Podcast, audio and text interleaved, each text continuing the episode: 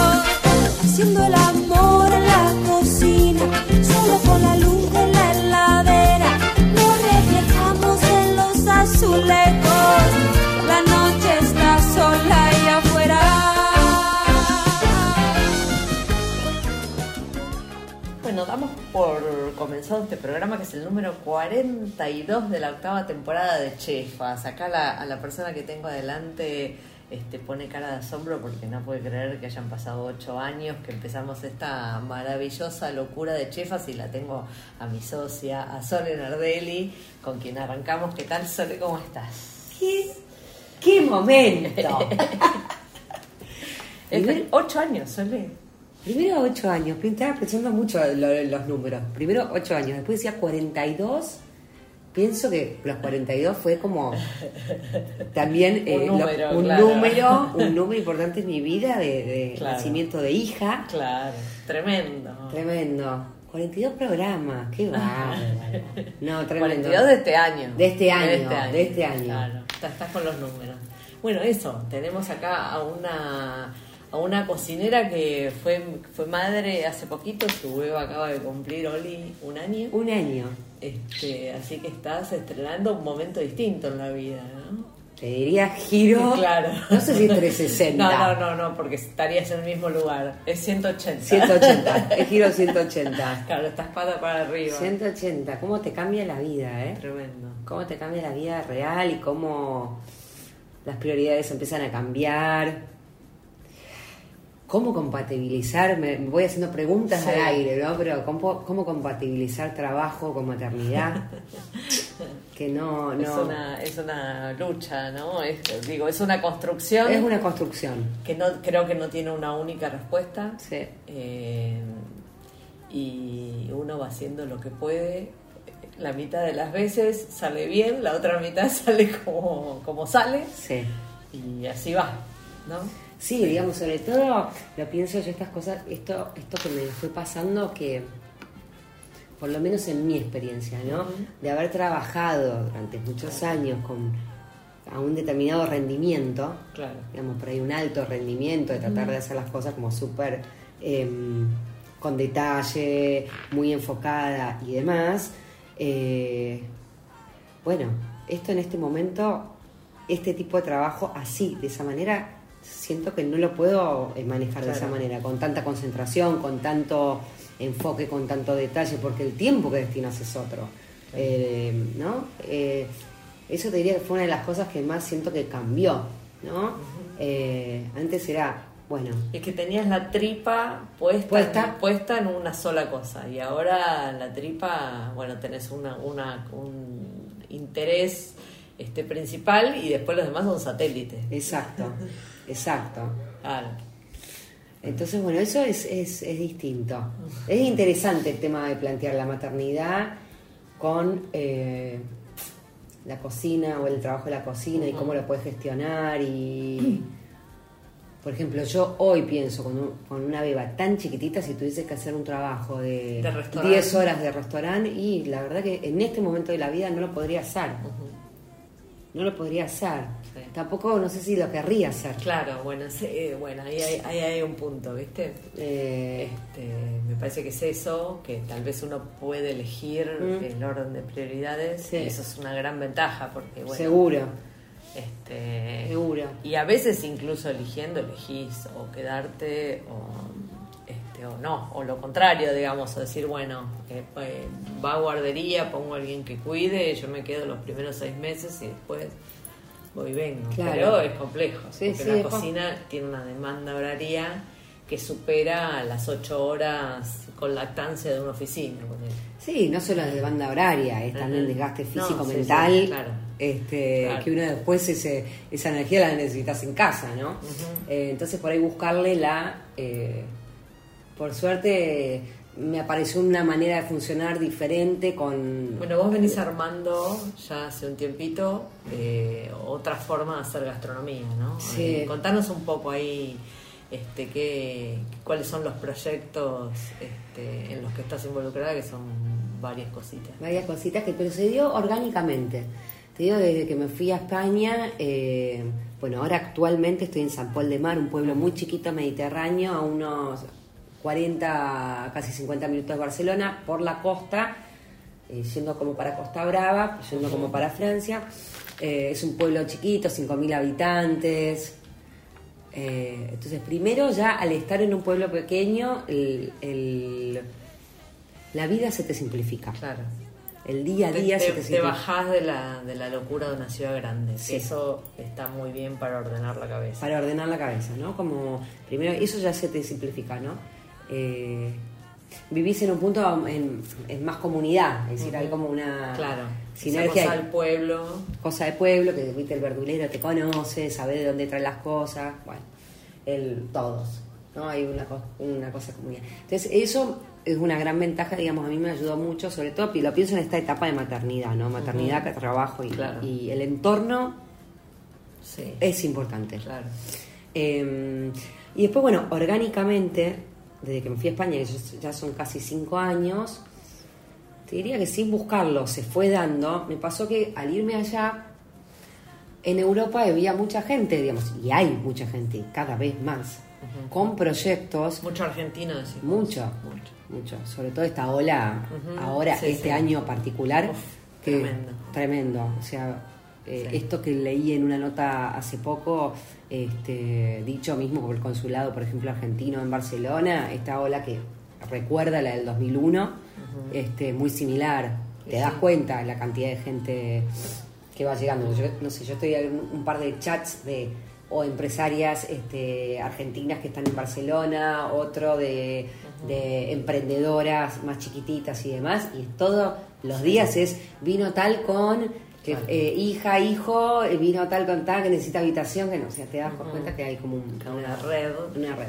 Pero bueno, en sí, en, lo, en cuanto a lo laboral, se fue dando orgánicamente que me empezó a contactar gente que tenía proyectos gastronómicos, que tenían alguna impronta argentina o algún espíritu argentino, sea un restaurante o alguien que tenía una cafetería, eh, y que, claro, necesitaban un poco este, ponerle el sello Claro. Argentino eh, con mayor seguridad, por decirlo de una manera, ¿no? Claro. Este, para que sea más verídico y demás. Entonces, bueno, así empecé a trabajar asesorando. Empecé con un restaurante chiquitito que estaba en esta zona del Maresme catalán. Claro. Después de ahí se derivó a un o restaurante de otros argentinos. La mayoría son argentinos Claro. de los proyectos. Otros argentinos que estaban en, en Almería, en Mojácar, que tenían otro restaurante. De- aparece un proyecto en Francia, en Narbona, de otros argentinos, más Hotel Boutique, Claro. eh, que querían hacer una cocina medio franco-argentina. Después, bueno, un gran proyecto que fue, es, es, sigue siendo ahora en abril voy a Singapur. Sí. Este, en Singapur, digamos, es un, un proyecto de un grupo, es el grupo gastronómico más grande que hay en Singapur, que tienen como 15 restaurantes, más unos rooftop y demás. Todos ¿Cuál es- de cuál es cocina. el grupo? Se llama One Group. Eh, este restaurante que iban a poner, que lo pusieron en pandemia, se llama Fire, Sí. Fuego, y un super proyecto. Ellos en general los restaurantes que ponen los hacen en lugares muy icónicos de la ciudad, es como el, el, el sello de ellos, ¿no? Claro. Que las locaciones sean medio icónicas dentro de la ciudad, eh, o que tengan que ver con algo cultural dentro de la de Claro. o sea, o una zona in- importante a nivel histórico y Sí, demás. tipo casco histórico o, O algo que algo sea que como sucedió. un barrio. Claro. Sí. claro.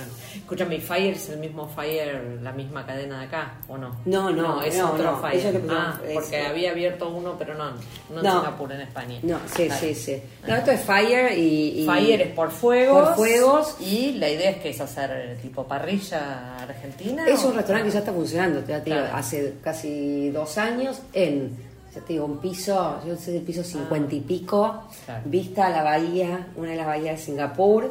eh, el fuego es lo central, Claro. la parte de abajo se llama ático, que tiene una influencia japonesa Ajá. atravesada por el fuego y la parte de arriba es restaurante argentino, digamos.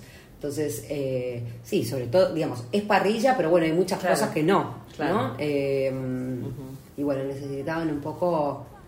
Lo loco de este proyecto fue, por ejemplo, que cuando me llamaron, que fue a través de la Embajada Argentina en Singapur, eh, que me contactaron, eh, claro, iban a poner, cuando me reúno con el equipo, con el chef ejecutivo que pertenece a todos los restaurantes y demás, y todo el grupo, digo, bueno, un restaurante de cocina argentina, ¿alguno fue a Argentina alguna vez? Claro, nadie había venido a Argentina. Ah. Entonces, hubo que hacer toda una formación Claro. de qué es el estamos país. hablando, claro, además ¿Qué de la el- bandera, de la es el- celeste y blanca, claro.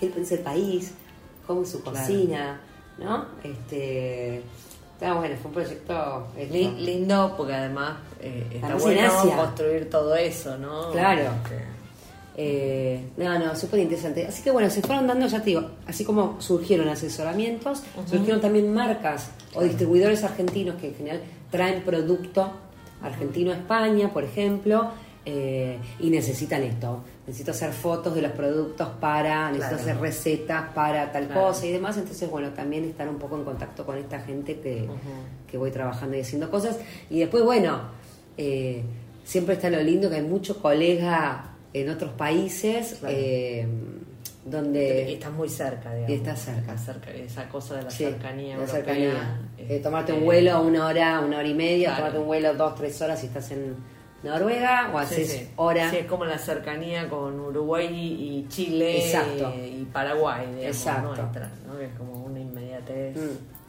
Y bueno, es el camino hoy. Que la verdad que bueno, en este, ya te digo, en este momento de mi vida con nena chiquita y eh, es- siento lo que puedo hacer online, o puedo ir y viajar, eh, hacer un viajecito corto, voy y vuelvo, digamos, lo puedo administrar de esa manera. Eh, sé que van a venir otras cosas Claro. Ajá. eh, interesantes, hay mucho por hacer allá. Hay muchas oportunidades también, de cosas Claro. interesantes, ¿viste? Que van surgiendo. Así que... mm, Claro, está como muy bueno. Acá ya, ya hablaremos de lo que pasa acá, pero Mm. está como muy viva la, la movida gastronómica, ¿no? Eh, bueno, en Barcelona es una ciudad que tiene mucha movida gastronómica. Sí. Y de la Este- pandemia se levantó Sí, así como con la pandemia arrasó, porque tenían Claro. todo un sistema, por ejemplo, el sistema de delivery no estaba, claro. No como no desarrollado como acá. no estaba desarrollado como Acá acá. está súper desarrollado. No, la alta gastronomía no tenía delivery, que lo desarrolló, algunos quedaron, otros se Ujú. bajaron. Pero el delivery acá era como, ¿no? Digo, no sé, delivery de, de helado. o sea, Exacto, ¿no? pizza, claro, empanada. Sí. Sí. Bueno, allá no solamente no está desarrollado, sino que no es parte de, digamos, no es parte de la, Claro, no sé, de la- del del consumo, consumo, de la forma de claro. consumo de la gente. ¿Viste? Es como ayer la gente está acostumbrada, ¿viste? a ir al mercado a A comprar el salir. producto y verlo y real.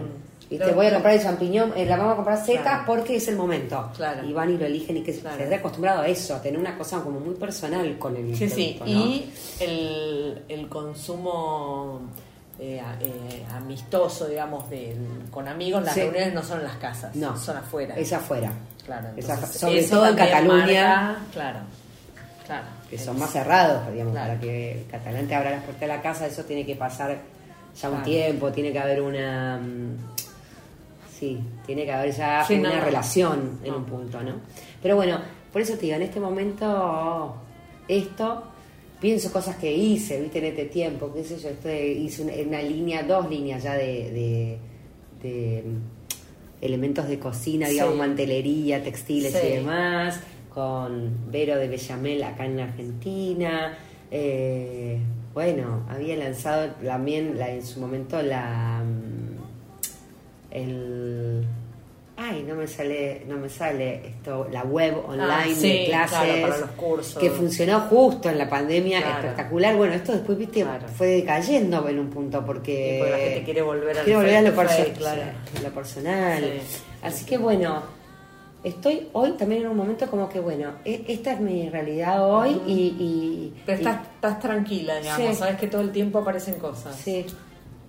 Y también me hizo mirar un poco, esto ya te digo, la maternidad también mirar un poco para atrás, de, también de lo mucho, si bien soy joven, me considero joven, también lo mucho que hice, ¿no? Claro, Como, por ahí es un momento de esto, ¿no? De Estar, disfrutar. sí, o también de estar un poco más calma para armarme y, y realmente eh, tengo ganas de capacitarme también. ¿Qué, qué imaginas? Por ejemplo, en esto, en esto de la asesoría tengo ganas de capacitarme un poco más. Eh, siempre yo tuve una, una, una ilusión de hacer algo más grande con respecto al, a, a hacer un desarrollo que tenga que ver con lo social, la cocina y lo... entonces por ahí también por este lado. eh, pero bueno, necesito eso, ¿no? Tener como el tiempo de, de pensar y, y, que ya te digo, este fue un año, eh, no sé los que nos estarán escuchando o no, pero bueno, digo, un año intenso, en- difícil, también duro. Claro. Digo, fui- Sí. fue- tuve todo lo hermoso de la maternidad, pero bueno, un año, un año duro y complejo también a nivel mu- mundo. Claro, ¿No? claro. Sí, Eh, muy efervescente, muy de no, no. sa- no saber bien dónde uno está parado. ¿no? Exacto, exacto, de, de- de- de también el, el- Por ahí no poder proyectar también tanto a largo plazo. Eh, y mismo ya te digo, estoy por ahí hoy en un país que está eh, más, eh, más estable, que te da una determinada seguridad y demás, y sin embargo... Igual hay un cimbronazo. Sí, sí, porque fue pandemia, ahora es la guerra, ¿viste? Claro. Que está pasando Ucrania, Rusia, que pega Sí, ahí sí, cerca. sí. Entonces, bueno, eh, pero vamos, vamos, vamos, vamos. Pero bueno, si tengo, vuelvo a lo mismo, tengo que hacer la ecuación final. Este, tengo una hueva hermosa, sana, algo que deseé también este, durante muchos años. Eh, y bueno, se dio en el momento que se tenía que dar.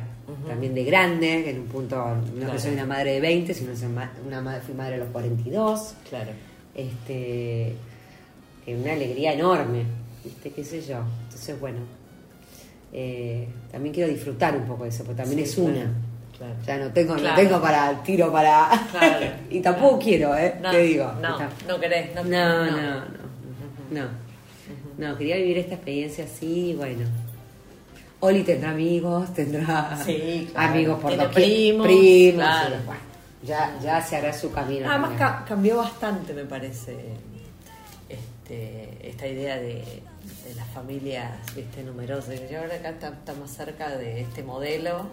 Este, entonces, digo, no, no sos un sapo de otro pozo, está lleno este, de pares que están que son hijos Únicos. únicos, y Bueno, te este, diría ya, este, te digo, la mayoría, hay un, un promedio, estoy hablándolo con mi ginecóloga en su momento y demás, pero bueno, más o menos las mujeres empiezan a pensar en Sí, tener sí. hijos a los 38 Claro. Hay como- como sí, ese promedio de edad. Y, y que tengan dos es ya familia numerosa ya. claro. Que decías tener dos. Sí, que tal vez están más asociados los tratamientos de fertilidad este, que, Sí. que a la búsqueda de dos, Sí, digamos, ¿no? Que- sí, y muchas te digo, mucha mujer ya eh, pasando los pasando los 40 Ujú, recién ahí pensando en tener hijos, ¿no? Claro. En Europa esto se ve, se Claro. ve mucho, lo ves en la calle, ¿viste? Ves eh, madres más grandes con, con sus bebés chiquititos. Eh, eh, sí, es otro... Bueno, para, estás en una etapa además donde ella ya está comiendo. Contame qué, Ah. qué haces, porque es el, en casa de herrero cuchillo de palo o no, la piba se come lo que le pongas adelante. Tengo una suerte, tengo una suerte, No pero mira, voy a contar varias cosas. Tengo una suerte que se come lo que Claro. le pongas adelante. Bien, eso no es suerte, es un laburo. ¿Es un laburo? ¿Vos decís que es un laburo? Todo, todo. El otro día, bueno, probó, imagínate un año, probó por primera vez, ya comía carnecita, pero sí fui un poquito miedosa con el tema de esto de, ¿viste? Este sistema del baby led Sí. que es, digamos, Sí. el darle... eh, Piezas enteras, digamos, claro. En esto fui más cagona, te diría. lo, es lo único que reconozco. Le he dado de todo a para comer. Pero sí como procesando, procesando, Claro. procesando. Tuve la experiencia de decir, bueno, listo, a ver, de hoy pedacito de pera, qué sé yo. Claro. Y ella empezó como, me ahogo, me ahogo, me ahogo. Y no, volvamos al puré. O sea, toda la vida yo Bueno, susto, claro. puré y le doy. Claro. Bueno, eh, ya ahora se está soltando más esta, esta situación de poder. La fruta, por ejemplo, sí se la corta y la come ella sola. Eh, pero bueno, ayer fue que ya le di pedacitos de carne cortado y ella sola agarrando con la mano y cortando. Claro. Pero claro, era en Argentina. Claro. Y la veía fascinada, ¿viste? Cómo- se chupaba los dedos. Y chupaba los dedos. Chorreando. Pero después sí come de todo. O sea, de todo. Te estoy hablando. Sí. y abre, ¿viste? Estos. Te abren la boca como. Claro. Con, con ganas. Mo- Morfa, la Mo- piba sí, morfa. sí, sí, sí, sí. bien. Y eso que es chiquitita, porque bueno, sí, es, sí, es menudita. es menudita, pero no, se morfa todo, se come todo, eh, toma, no. Nunca tuve problema con el tema de la comida. No, no fue un tema, no es que dijiste, bueno, tengo acá un desafío, no, lo manejaste con naturalidad. Con naturalidad. Sí me pasó que, claro, que en un punto como yo cada vez me acostumbré a comer más saludable, digo, Claro. esta cosa de, bueno, más o Sí. menos mi plato, algo de proteína, que tenga un poco de vegetales, poquito de carbohidrato Sí. eh, y que haya variedad y demás. Que claro, cuando le empecé a dar a comer, podía empezar a darle a comer a ella, yo empecé a darle así. Claro. Pero el carbohidrato, viste, la pasta, Sí. el arroz, no sé, la papa. También un punto, yo me, pero por cuidarme, Claro. no estéticamente, sino Sí, sí, sí, de, Sí, de claro, comer me- variado y saludable. Varias sí. veces me pasó que en un momento, claro, yo a Oli le daba eso, un pedacito de carne triturada con, ponerle verduras, todo, hinojo, zapallo, zanahoria, papá, todo hecha puré. Bueno, entonces la voy, me llevo a la pediatra y llegó un momento me dijo, ¿pero qué come?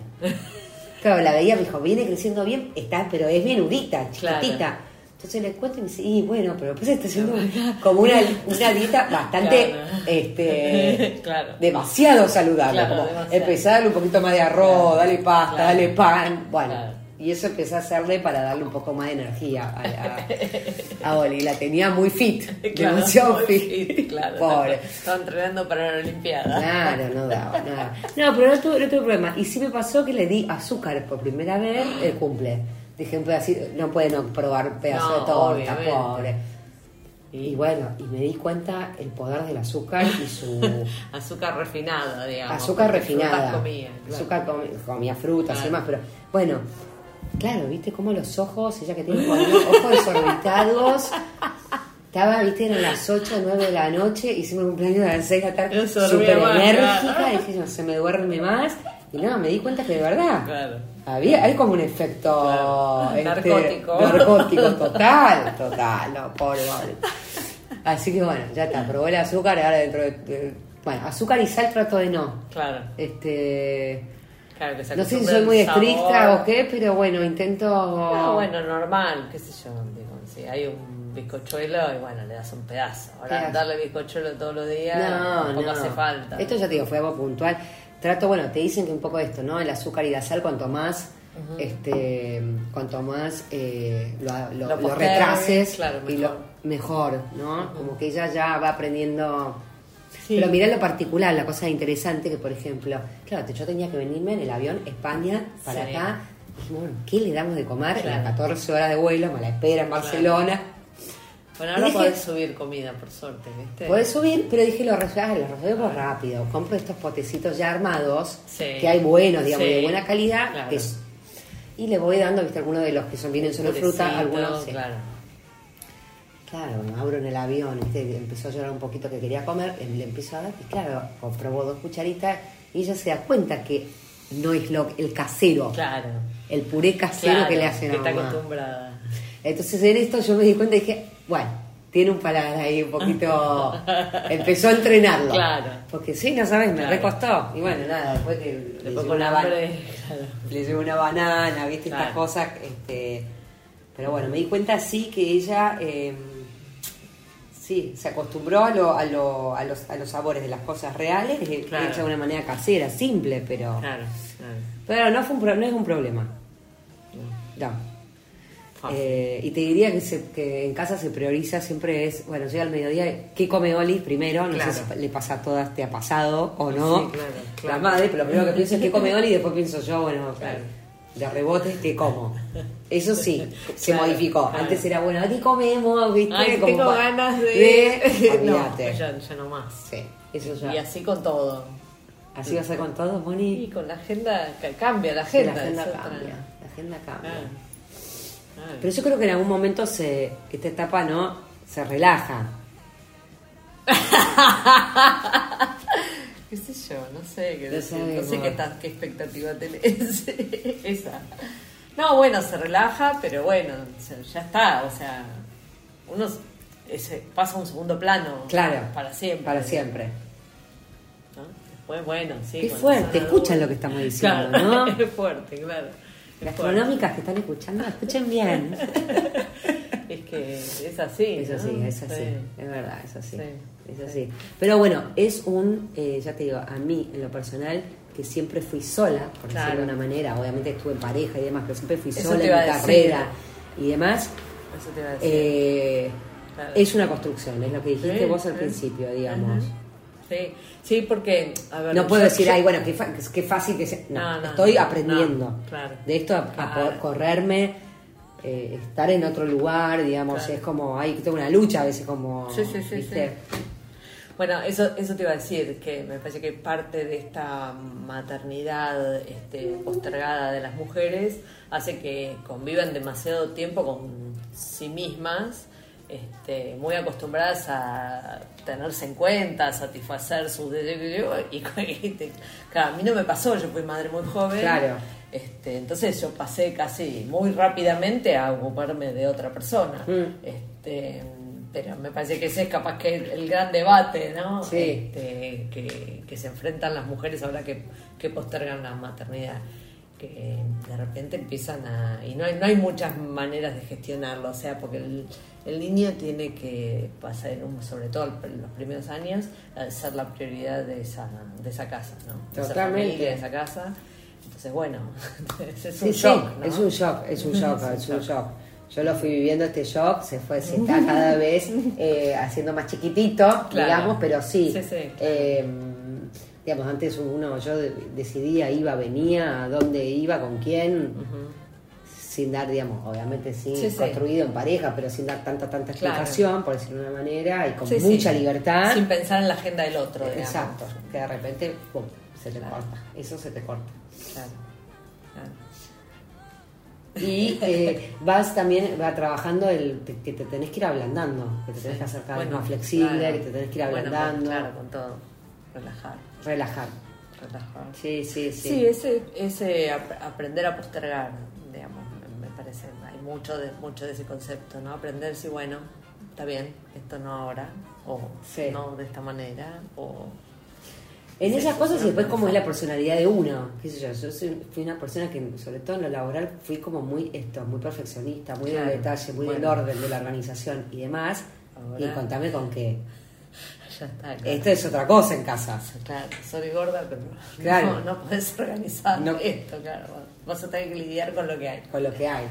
Entonces, bueno, eso también, ¿no? Fue en ese sentido también relajarme. Claro, claro. Y después en que uno, ya te digo, cuando estás, eh, uno piensa que controla un montón de cosas y después te das cuenta que no controlamos nada, ¿no? Eso es un cachetazo. Este, te diría que es como de las cosas más duras, sobre todo para las que pensamos que, que manejamos algo. Sí, totalmente. Ah, Aries, Aries. Aries, llamado- tremendo, llamado- tremendo. Dos arianas, claro, no, tremendo. Combo explosivo, letal. Sí, sí. Para nosotros mismos, Sí, sí, diría. sí, no, no, para nosotros mismos. Sí, esa convicción de que manejas alguna cosa y. Nada. No. Duro. Sí, sí, sí. La vida te pone retos ahí, Sí, fuertes. sí.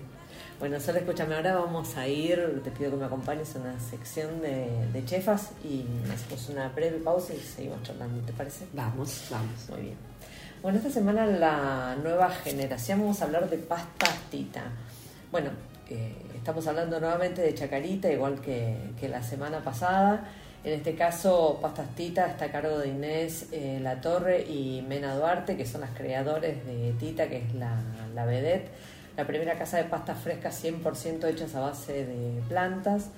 a pesar de ser este, este un país donde, donde la carne, este, bueno, la carne está súper instalada, Argentina se sumó muy rápidamente a la tendencia mundial del consumo de alimentos eh, basados en plantas. De acuerdo a estudios realizados por empresas privadas, el 40% de los argentinos muestra interés en reemplazar sus comidas habituales por alimentos plant-based. Se estima que más de un 20% de la población es vegetariana, vegana o flexi flexitariana. Este, así que un poco la tendencia este, está, está de, la mano este, de, Tita en este caso. En abril de 2022 estas dos amigas decidieron desembarcar en Chacarita para revolucionar el concepto de la pasta de los domingos. El éxito fue instantáneo y en menos de un mes ya tenían gente haciendo fila incluso antes de que abrieran.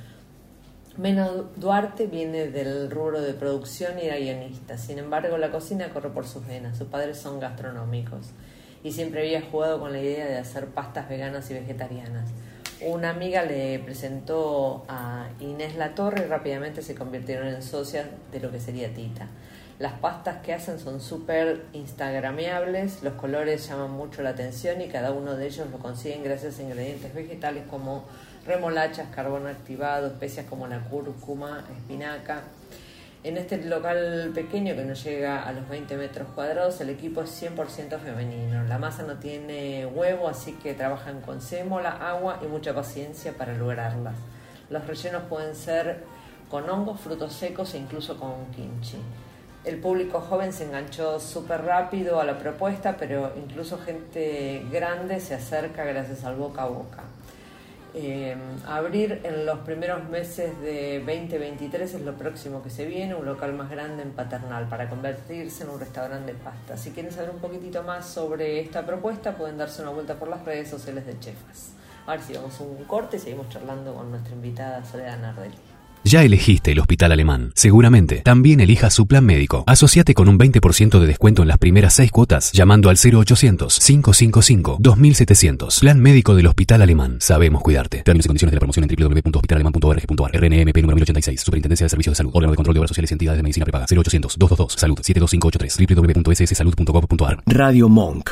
El aire se crea. ¿Te anda lenta la computadora y no sabes a quién llamar? ¿Te interesa instalar cámaras y querés verlas desde cualquier parte del mundo? ¿Necesitas asesoría para comprar un equipo? Llámanos. Somos Mantis Tech. Mantis Tech te acompaña como lo hace con Radio Monk. Visítanos en www.mantistech.com.ar o por WhatsApp al 11 60 57 90 00. Mantis Tech. ¿Te falta aire? Encontralo en Monk. Podés escucharnos en vivo las 24 horas en www.radiomonk.com.ar, descargarte nuestra aplicación para Android, en TuneIn o en Radio Cat. También nos encuentras en Demand, en Spotify y Mixcloud, y hasta podés vernos suscribiéndote a nuestro canal de YouTube. Demasiado aire. Dulce Beso es una yerba misionera elaborada con palo. Un mate ecológico con más de dos años de estacionamiento natural y un inconfundible sabor ahumado. Dulce Beso, es riquísima. Es misionera. Pedidos por mensaje privado en Facebook, arroba yerba dulce beso, o por mail a yerbadulcebeso arroba gmail.com. Escuchanos en www.radiomonk.com.ar o descargate nuestra app, disponible en Play Store como Radio Monk.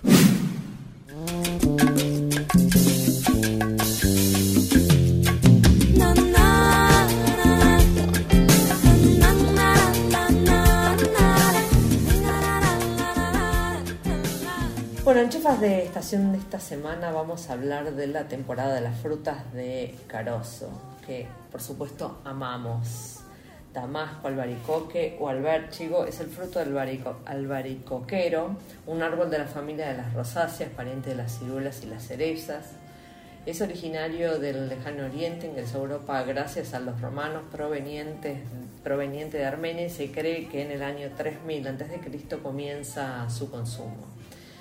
En nuestro país, eh, Mendoza es la principal productora de damascos y su cosecha se concentra en los meses de noviembre a diciembre. Su cultivo, por otra parte, está asociado a otras plantaciones como otros frutales e incluso la vid. Jugoso, fresco y dulce, el damasco suele medir entre 5 y 9 centímetros. Se caracteriza por la hendidura que tiene entre sus mitades. La coloración de la superficie, que puede variar entre amarillo, naranja, claro y rojizo, no significa una diferencia en la maduración, pero sí en la cantidad de sol que recibieron.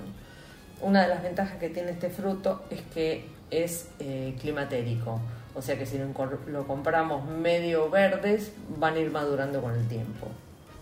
Cuando hay que elegirlos tenemos que sentir que la pulpa está blanda, pero con cierta firmeza. Al ser frutas tan delicadas no hay que apretarlas mucho porque las, las estropeamos muy rápidamente, o sea que cuando las compramos no ponerles peso encima. Si los encontramos un poco arrugados significa que su maduración ya es excesiva y conviene dejarlos de lado. Si no los vamos a consumir rápidamente, es recomendable guardarlos en la heladera, tapándolos con una bolsa ligeramente agujereada sin amontonarlos. Otro tip, dejarlos bien lejos de las manzanas que con el etileno que desprenden terminan acelerando su maduración. Aunque se lo puede usar en pastelería, combina muy bien con quesos súper ricos, con quesos de cabra, con cerdo, con romero y en preparaciones especiadas como un chutney. Eh, bueno, así, eh, en frutas de carozo, Sole, Mm, le vamos a preguntar. me encanta. ya llegaste en una época bonita. para- Bonita, bonita, para el durazno, la Mm, cereza. Veo, lo vi las verdulerías, mucha cereza. Sí. Eh, bueno, esto, el durazno, las ciruelas, ¿no? La típica, yo me re- recuerdo, esta ciruela, la ciruela roja, ¿no? Sí. Este, Uf, jugosa, jugosa, sangrante. te chorrea. Espectacular. Espectacular. Eh, sí, de hecho, bueno, es una de las frutas, el, por ejemplo, el durazno es una de las frutas que más le gusta a Oli, que disfruta. Eh, y bueno, nada, eh, probé lo que probé, rico, Sí. rico, como de buena, Sí, sí, sí, está llegando producto lindo a la verdulería, por suerte. por suerte.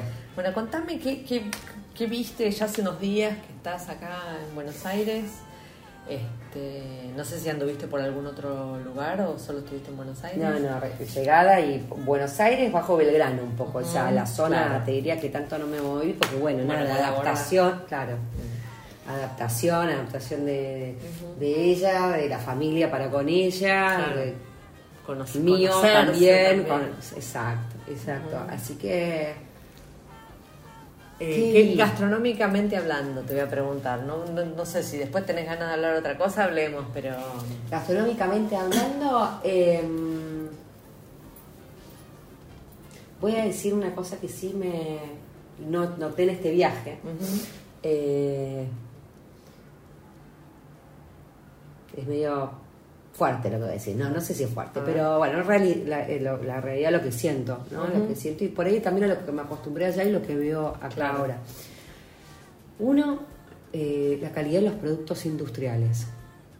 Em, veo como una no sé si es una mala calidad una, o una falta de variedad también. Eh, pero me pasó esto me pasó que por ejemplo voy al supermercado chiquito lo que fuese de barrio y quiero comprar no sé digo bueno compro- quiero comprar un yogur natural sin Sí. azúcar Sí. sin- que sea leche fermentos lácticos hago- a lo sumo un Sí. probiótico me pongo a leer las etiquetas No, no, no, nada. no consigo nada que sea esto, que no tenga el agregado de almidón de modificado de, no- de algo o en algún incluso hasta una goma llántica o em, la verdad que en eso en eso Ves un retroceso. sí en, es- en esto veo un retroceso veo un retroceso Eh, viste cuando digo bueno quiero tratar de comprar algo que sea el- en un punto lo más natural posible que nada Sí, estoy hablando sí, de sí. leche si es un queso si es un yogur que sea una leche fermentada punto Sí. bueno No. eh, entonces en ese en, en- en ese sist- en ese eh, sentido me estoy como creo que hubo un retroceso que no está bueno eh, a nivel industria Sí. Tenés que irte para, conseguir. eh, estoy estoy, eh, armando una, una teoría, digamos, con, Sí. con lo que decís. ¿no? Lo que pienso es que apareció mu- muchos productores eh, pequeños productores que hacen un producto distinto entonces te- para consumir eso tenés que irte a orgánico que te, tenés yogures de este de un litro orgánicos y qué sé yo con variedad eh, descremados eh, cremosos eh, incluso leches y qué sé yo este pero me parece que la industria se concentró en el volumen mayor este, y no, no intenta eh, cubrir esos, esos nichos. Claro. Este, me parece que los nichos deben ser pequeños, no deben ser negocio. Mm. Este, entonces, y, de- y después tenés algunas marcas este, más chicas que aparecen un poco más en la góndola que espero que no vaya en detrimento de la calidad de esas marcas. Claro. Digo, Manteca tonadita, que en general era una manteca de calidad para pastelería. Bueno, ahora hay mucha más en góndola, por Mirá. ejemplo. Este, porque tenía eh, menos suero, digamos, ¿no? Tenía algunas condiciones que la hacían interesante. Hay que ver qué es lo que pasa cuando entra mucho en góndola, porque tenés que aumentar la producción y eso normalmente, ¿viste? Sí, Va sí. como en detrimento de la calidad del producto. ¿no? Le afana la, la parte artesanal. La artesanal. ¿Y qué pasó con.?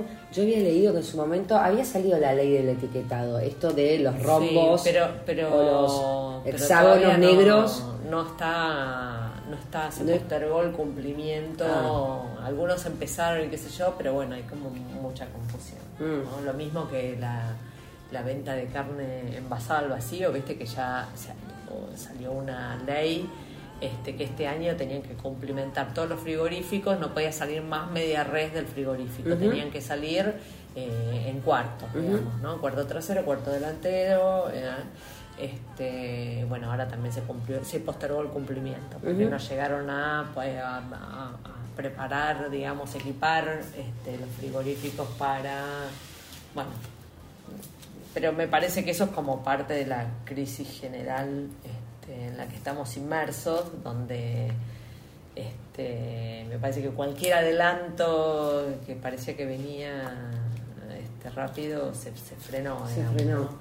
Este, sí, eso. Sí, digamos, en líneas generales lo que, a ver, un poco así el pantallazo y un poquito de lo que vi, eh, que bueno, claro, cuando venís con una cabeza de, de cuando estás acá hay muchas cosas que las tenés naturalizadas, Claro. no no te das cuenta, pero bueno, ahora de- después Claro, de estar allá bastante... en una, en una zona, digamos, donde tenés eh, el mundo en la, en la góndola, ¿no? Sí, Este, pero más allá de eso también, eh, después de estar allá sí, ya un determinado tiempo, el darte cuenta, sobre todo más allá del mundo en la góndola, es como hay como un, un- un determinado orden, una determinada organización, una determinada higiene.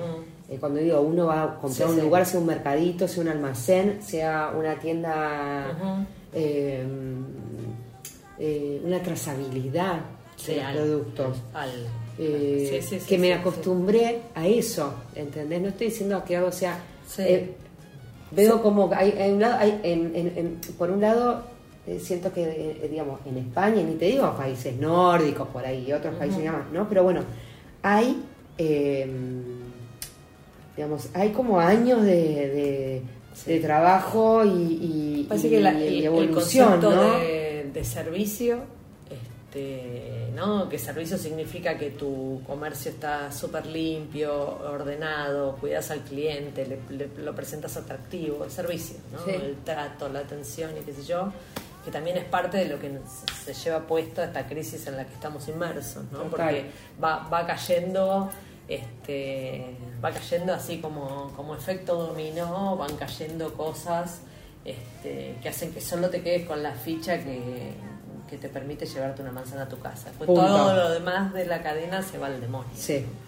este, pero sí, sí, sí. Eso es lo que, lo que sí Lo que noto en, en los distintos eh, rubros, ya te digo, por ahí yo justo en casa donde estoy, yo te te digo que estoy en el Bajo Belgrano, eh, y, por ahí, y, lo, y lo veo me- lo veo esto en la verdulería, cuando trato de ir a comprar carne, cuando... un supermercadito, capaz que un supermercado incluso de, de, de marca y huelen mal las góndolas de pollo, huelen mal, Sí, este, Sí. huelen mal y no es una vez, huelen mal. mal, huele mal. Me pasó, Sí, por eso sí. no quiero... Sí, pero bueno, me, me pasó decir esto, necesito comprar un pedacito de carne en la zona. La verdad que no sabía dónde terminé haciendo unas cuadras más y metiéndome en un supermercado Claro. digamos, más grande de Claro. esta cadena, donde había carne envasada al vacío, Que te quedas tranquila con la cadena de frío, Por- con el- porque la carnicería del barrio lamentablemente me pasaba esto. Entraba y viste como mucho olor, había moscas o... Sí. Y justo tenía que comprar un pedacito de carne para mi hija, digo, no, no me quería tampoco arriesgar. Sí, no, Una cosa no. si lo como yo, digo, guau, me banco.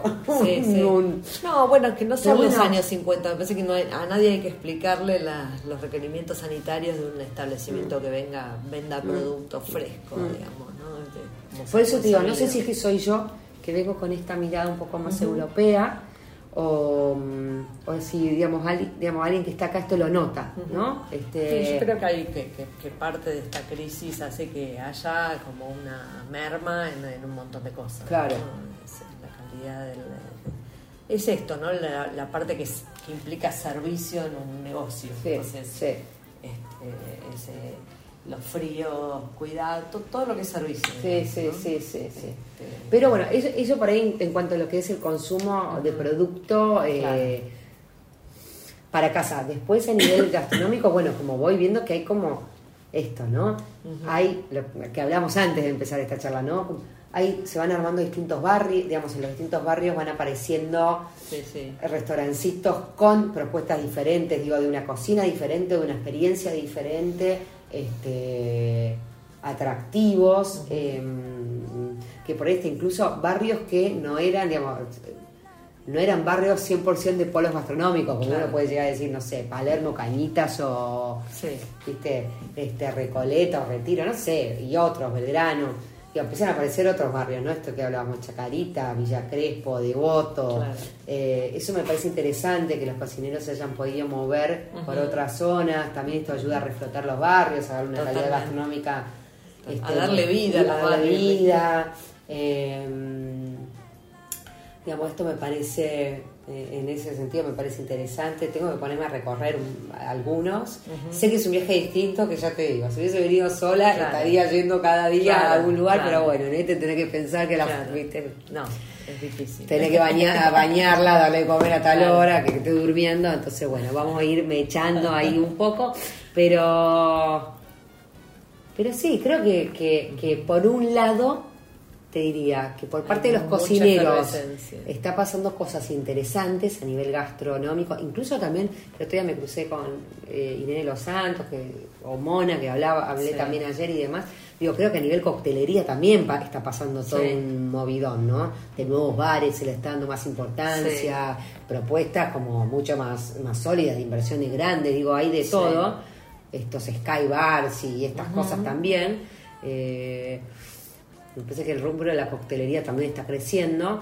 Eh, pero por otro lado, veo esta cosa con, eh, contrapuesta de lo que tiene que ver con eh, que, que hace a, para mí, una falta de calidad de producto para el consumo de una familia. Sí, una, esto, una falta de calidad en muchos sentidos, no solamente de- por ahí del producto en sí, en general, sino también esto que decimos, del servicio, del dónde lo voy a comprar, del dónde... eh, lo- siento como que todo es muy difícil en ese sentido. Sí. Lo Sí, veo sí, difícil. ¿no? Sí, parece como, Eh, como, una, como una falta, digo, toda la profesionalidad que ves en la puesta en la gastronomía de, de restaurantes, qué sé yo, desapareció en, la, en los puntos comerciales. ¿no? el- exactamente, exactamente. Escúchame, y una, una de las como novedades este, que, que te encontraste cuando, cuando llegaste fue esta noticia de- del cierre de, de Chila. Mirá que de la justo que- el timing Claro. que tengo. Claro. Bueno. Este, co- contame un poco qué, qué te pasó ahí. Bueno, este, estuviste en la, en la fundación de Chila y estuviste muchos años en esa cocina. Este, Contame qué, te pasó, si te sorprendió. Este, Mira, este, sí, tal cual. Llegué y justo fue la noticia. Em, sí, fueron muchos años, mucha, hay mucha historia ahí adentro eh, del restaurante. eh, mucho de lo personal, mucho de lo profesional. Pero bueno, te diría que yo creo que esto en algún momento iba a pasar. Desde ese lugar no me sorprendió. No me sorprendió que, que- que esto suceda. Em, ¿Por qué te pareció que iba a pasar? porque Chile, así como se inició y fue, digamos, en- fueron transcurriendo los años, es un proyecto que necesita, para sostenerse en el tiempo, necesita una renovación permanente.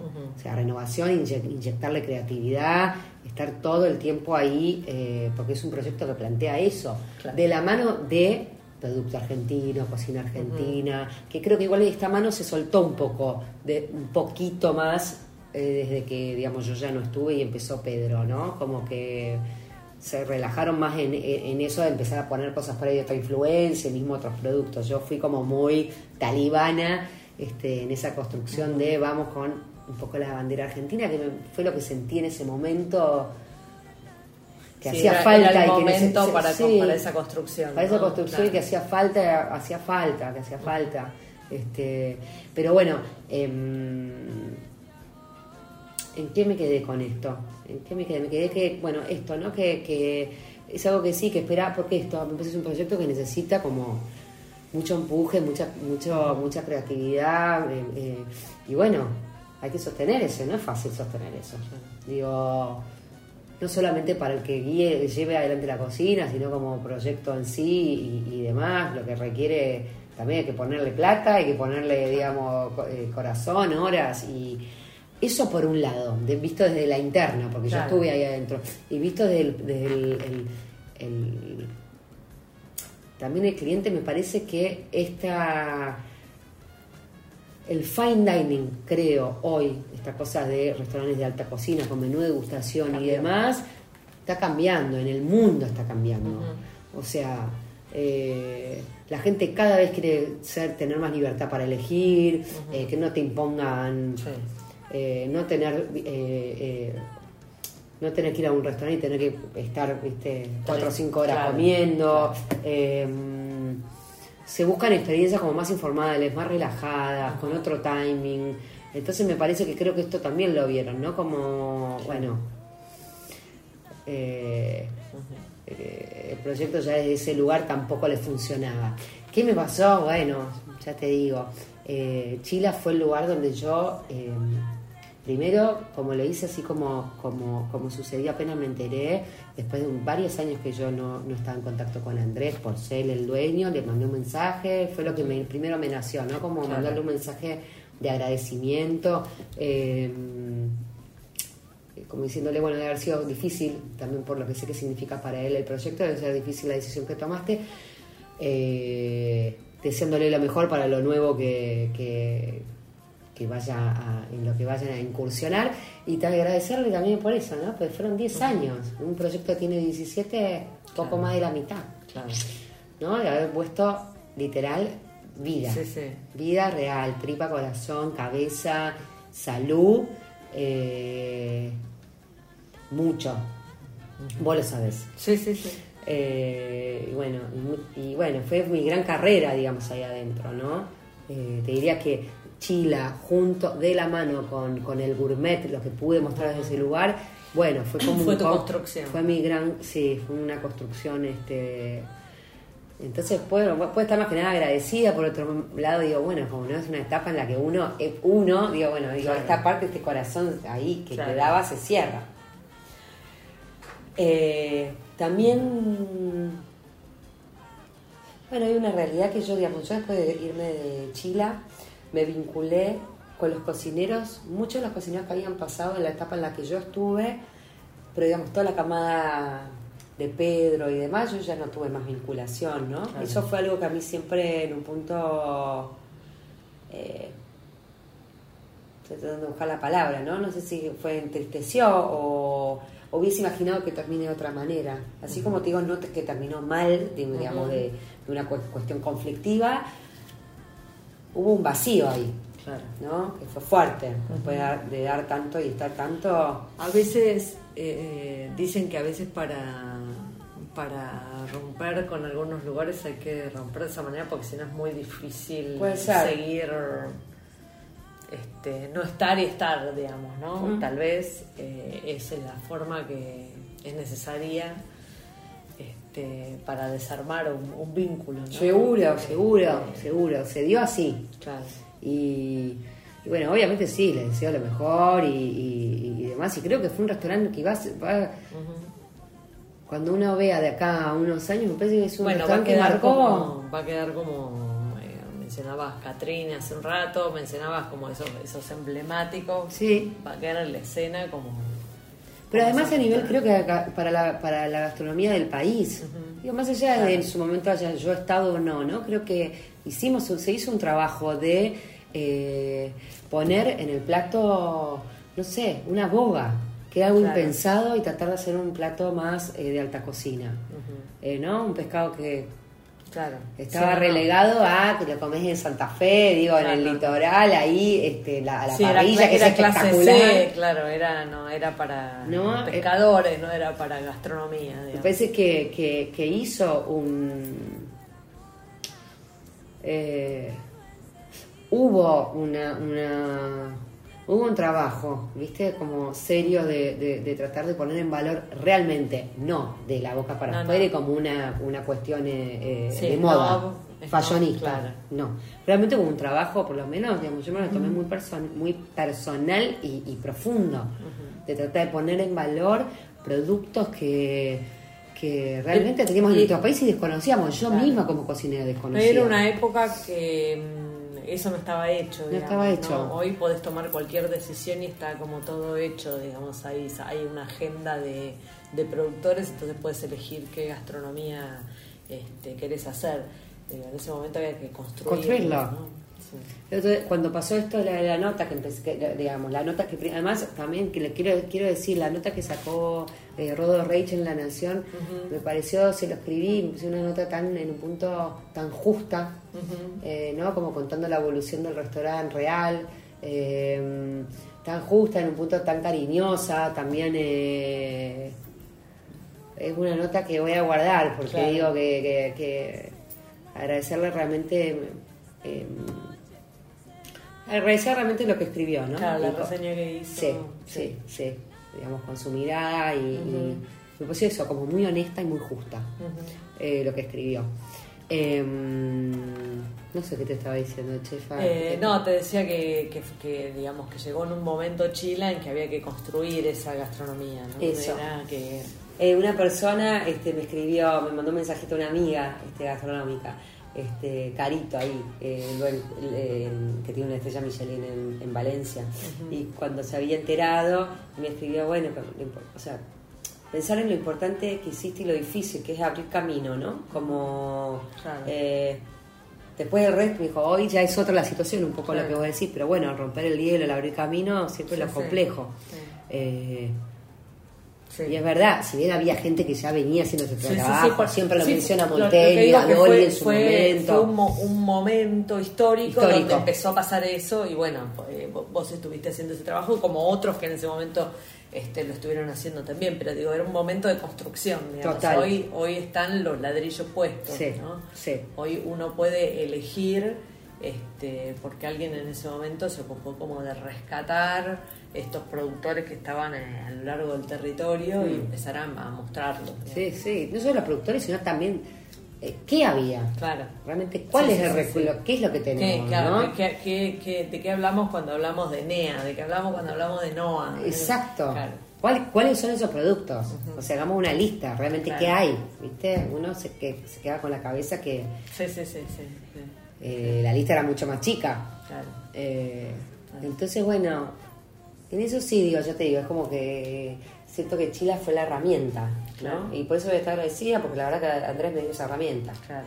Claro. Eh, Claro, fue una, una, una gran oportunidad para este, que bueno, que eso tampoco, digamos, hay que decirlo, en gastronomía tampoco es tan frecuente No. encontrar a alguien que diga, bueno, a ver qué camino hacemos, bueno, vamos. claro. Sí, por eso te digo, que por, un lado es tener los recursos y por otro lado uno como cocinero, no sé, Claro. eh, Sí, estaba sí. como tan focalizada que pude ver un poco lo que lo que, Claro. pas- lo que pasaba y, y- y qué era lo que faltaba también, ¿no?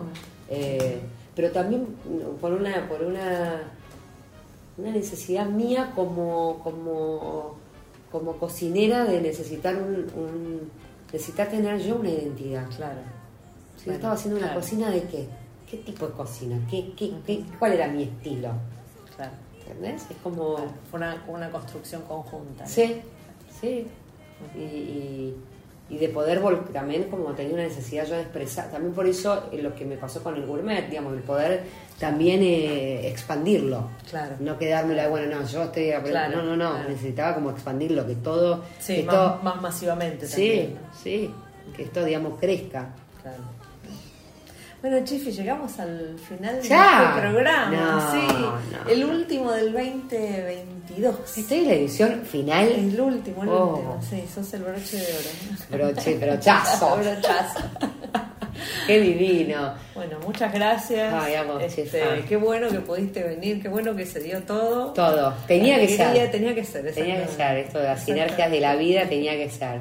Tenía que Así es, así es. Bueno, y haremos, haremos otras. Por favor, escúchame, ¿y esto sigue siendo chefas hasta la última vida? Sí, Ay, me encanta. Bueno, pero hasta la última. Ay, me encanta. Nos despedimos aquí. ¿eh? Nos despedimos aquí, 2023, con la gran Moni Albirsu, en Chefas hasta la última. Gracias por acompañarnos.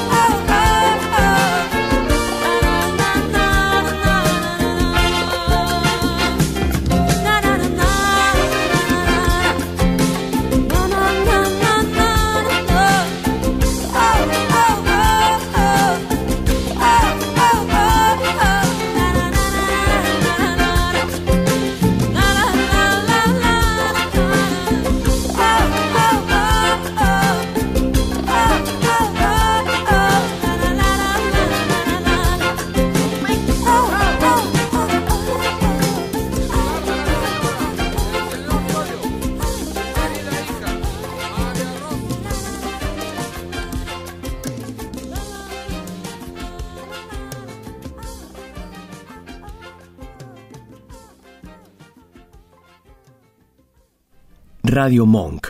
El aire se crea.